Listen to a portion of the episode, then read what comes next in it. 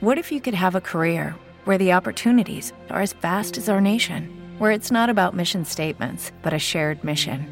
At U.S. Customs and Border Protection, we go beyond to protect more than borders from ship to shore, air to ground. Cities to local communities, CBP agents and officers are keeping people safe. Join U.S. Customs and Border Protection and go beyond for something far greater than yourself. Learn more at cbp.gov/careers. Hey, ¿qué onda amigos? Bienvenidos a Una historia, otras historias, un podcast en el que vamos a estar platicando sobre relatos, historias, cosas chistosas que nos hayan pasado, pero sobre todo inquietudes que tengamos en el día a día, pues simplemente para sacarlo y divertirnos un rato. Así que vamos.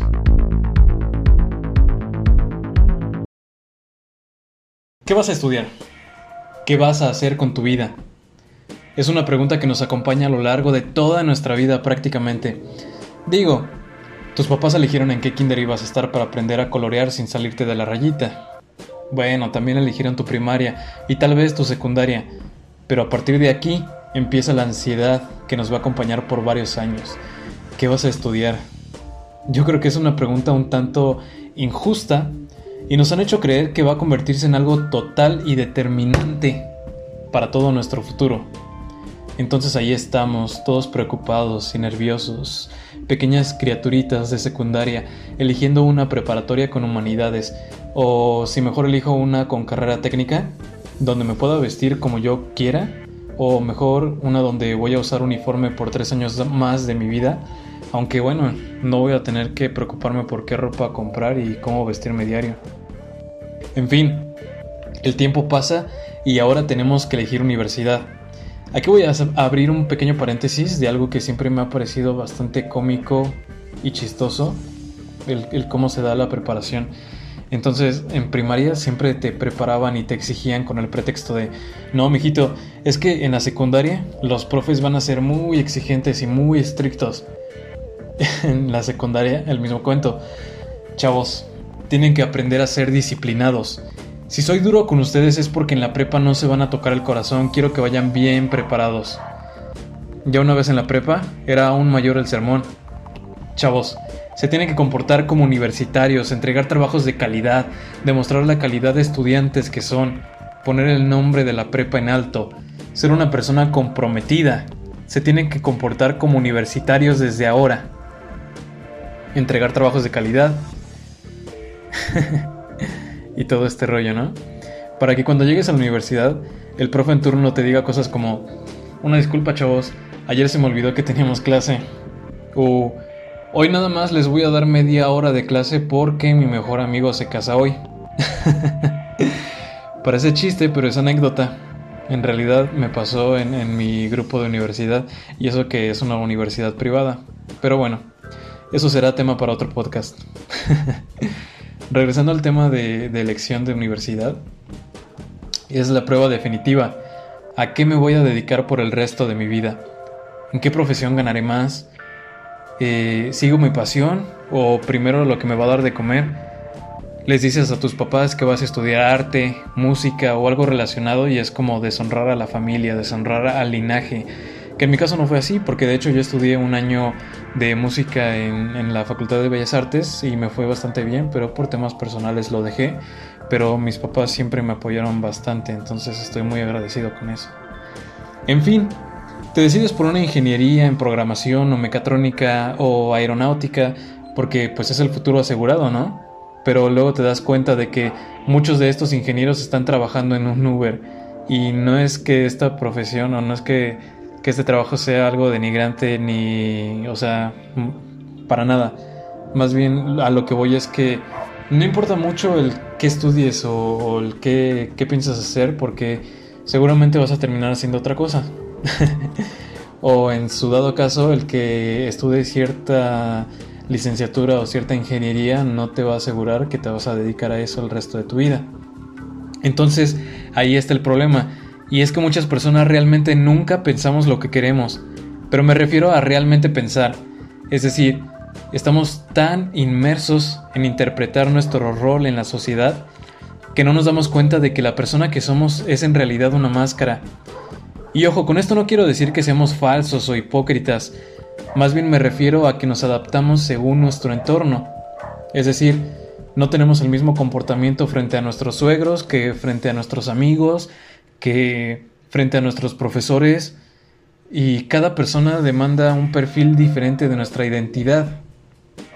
Pero a veces nos sumergimos tanto en estas identidades que terminamos siendo una, un, simple caparazón de apariencias y de muchos deberías de. Deberías de estudiar esto, deberías de sentarte así, deberías de pensar así.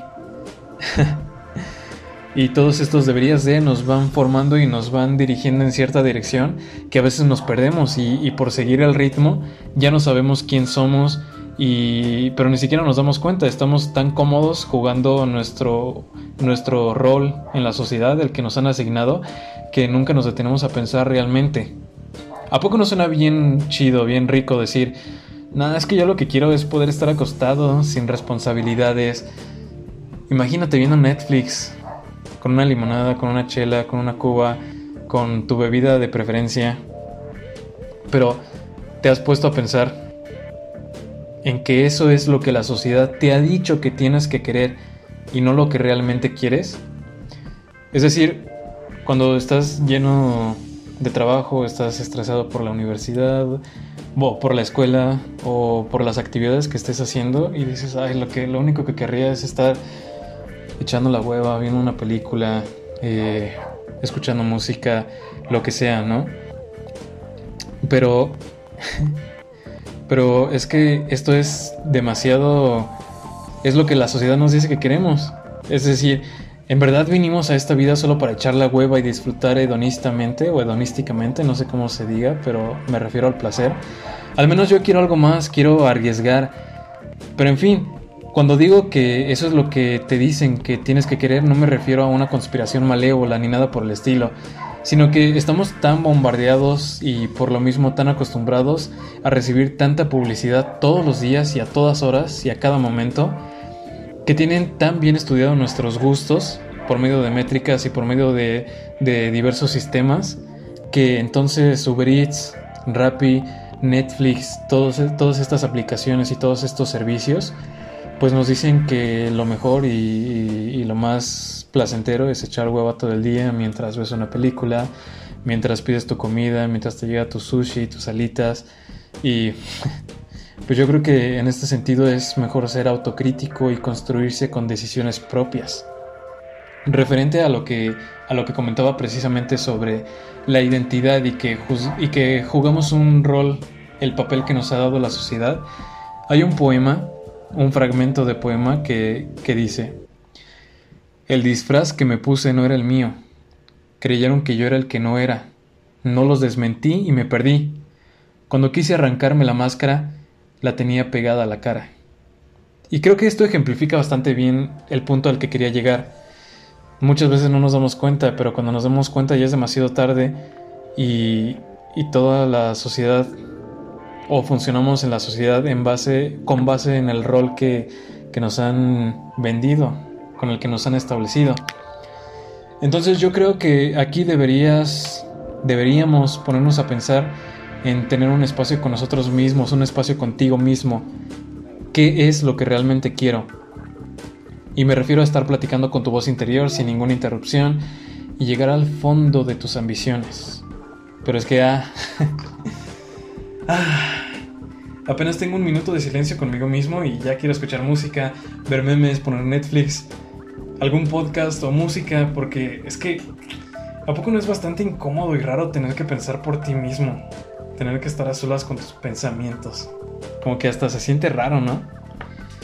Pero créeme que scrollear 5 o más horas diarias en TikTok, en Instagram, en Facebook, tu red social favorita, viendo información que vas a olvidar el día de mañana, no te va a hacer mejor persona, ni te va a hacer crecer en ningún ámbito, en ningún sentido. Pero es que, de verdad es muy fácil caer en la trampa. En estos tiempos es realmente difícil estar solo, y con solo me refiero a totalmente solo. Soledad absoluta. Pero, bueno, y entonces con todo esto, ¿cómo le doy una dirección a mi vida? Si lo que voy a estudiar no define lo que voy a hacer, y si la sociedad me dice, me, está otorgando el, el papel que tengo que ser, pero esto no es verdadero. Entonces, ¿cómo le doy una dirección a mi vida? ¿Cómo hago un proyecto de vida? ¿Cómo, cómo encuentro ese famoso sentido de vida, ese propósito? Pues déjame decirte que la capacidad de encontrarle un sentido a la existencia radica en cada uno de nosotros. Aunque, spoiler, la vida no tiene sentido. Esto es algo que personalmente me aterró muchísimo cuando era niño. Voy a tratar de resumirlo muy rápidamente. Un día estaba acostado en mi cuarto viendo hacia, hacia el techo y no sé si recuerdan que para ese entonces estaba lo del fin del mundo en el 2012. Yo para ese entonces tenía unos entre 8 a 10 años, no recuerdo exactamente. Entonces yo me puse a pensar, me voy a morir en el 2012. Pues ya ni modo. Pero a ver cuántos años viví. Y empecé a hacer la cuenta. Y yo dije, bueno, para el 2012 tendré 15 años, entonces al menos habré, habré vivido algo. yo pensando que con 15 años ya tenía la vida hecha. Pero bueno, dije, ¿y si el mundo no se acaba en el 2012? ¿Y si seguimos? ¿Y qué será de mí cuando tenga 18 años? ¿Qué me gustaría estar haciendo? Entonces dije, pues de seguro me gustaría estar estudiando eh, una carrera que me guste y que le pueda aportar algo a la humanidad. Y cuando tenga 25 años, pues yo creo que voy a tener una novia muy guapa, voy a, estar viajando por el mundo, tal vez tenga mi coche. ¿Y qué va a pasar cuando tenga 40 años? Pues de seguro ya voy a tener ahora mis hijos y voy a estar realizando cierta o cual actividad. Eh, entonces seguí avanzando en el tiempo hasta que llegué a los 80, 90 años. Y dije, no, pues aquí obviamente ya voy a ser abuelito. Pero seguí avanzando más en el tiempo y dije, ¿y cuando tenga 110 años? Ah, pues ya voy a estar bastante viejito, pero ¿y si me muero? ¿Y si me muero? Entonces, no sé si ubiquen esa sensación de cuando vas en una montaña rusa, en el punto más alto, justo antes de caer, y sientes ese agujero en el estómago, ese vacío, pero que no son náuseas, es más bien como un miedo al vértigo, un, un miedo al vacío, te atrae pero a la vez te aterra. Y, y, no sé, es, un, es, una sensación muy difícil de explicar, aunque trate no se los voy a poder transmitir de la manera en que lo sentí. Pero en ese momento sentí tanto terror de, de que me iba a morir. Y, y bueno, el terror no era en sí porque me iba a morir, sino porque yo dije, entonces, ¿qué sentido tiene la vida, no? ¿Para qué estamos aquí? O sea, si yo quería encontrar la cura del cáncer, si yo quería aportar grandes cosas a la humanidad o si simplemente me quería divertir, pero pero si nos vamos a morir y no hay nada después de eso, ¿cuál es el sentido de la vida? y entonces esto me recuerda a una pregunta que le hicieron a a cierto filósofo y le preguntaron, ¿cuál es el sentido de la vida? Él respondió, bueno, la vida es como una planta de cebollas. Simplemente está ahí. y sí, pues, o sea, simplemente tus papás decidieron tener sexo un día y no usar condón, porque generalmente 9 de cada 10 niños no son planeados. De seguro tú no fuiste planeado. Y, y, pues ya de pronto estás ahí arrojado, desnudo y llorando frente al mundo y no sabes ni qué pedo, no sabes ni qué onda, no sabes ni por qué llegaste, ni a dónde llegaste. y, aquí entra, disculpen mi pronunciación, pero aquí entra el pensamiento de un filósofo francés que se llama Jean-Paul Sartre. Y él dice que en todos los entes y en todas las cosas, la esencia precede a la existencia. Es decir, que el propósito de todas las cosas ya lo tienen antes de existir, pero en los seres humanos la existencia precede a la esencia. Es decir, que nosotros existimos antes de tener un sentido. Hay una forma, voy a tratar de explicarlo, pero supongamos que en los entes, ¿no? En donde la esencia precede a la existencia, tenemos una fábrica de botellas de coca. Entonces, el día de hoy, pues ya lograron su producción y, ya están en, en, ya cerraron la planta, ¿no? El día de mañana van a seguir produciendo más botellas. Entonces, el día de hoy todavía no existen las botellas que van a existir mañana.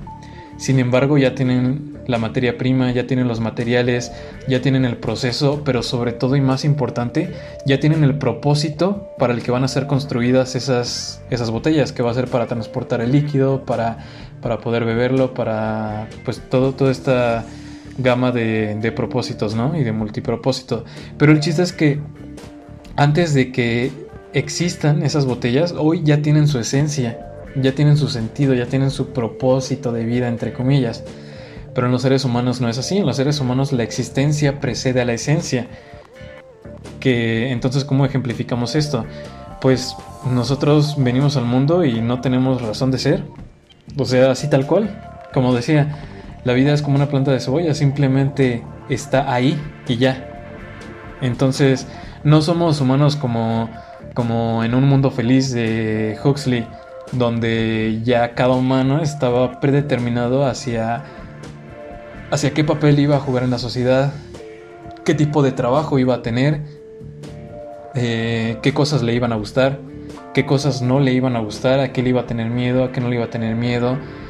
Y ya, o sea, el chiste es que no somos ese tipo de seres. Nosotros nacemos y, y, no es como no es como que nuestros papás nos estén creando y digan, no, pues este, este ser humano se va a dedicar a ser carpintero y a salvar a la humanidad y, a hacer tal y cual cosa, ¿no? Entonces, no, nosotros primero venimos, somos arrojados al mundo sin razón de ser y radica en nosotros, en cada uno de nosotros, darle ese sentido de existencia y ese propósito de vida a cada uno de nosotros. Entonces, como no tenemos sentido, cualquier sentido y cualquier propósito de vida que le quieras dar a tu vida es totalmente válido. No hay sentidos de vida que sean equívocos. Siempre y cuando, creo yo, no lastimes o no perjudiques a terceras personas y siempre y cuando no busques hacer el mal. Fuera de eso, cualquier sentido y propósito que le quieras dar a tu vida está perfectamente correcto.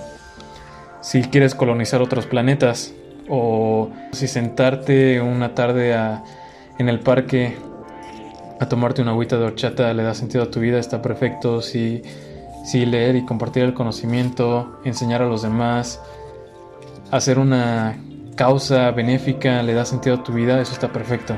O sea, yo creo que aquí el punto está en dejar claro que es responsabilidad de cada uno de nosotros construir el sentido de nuestras vidas.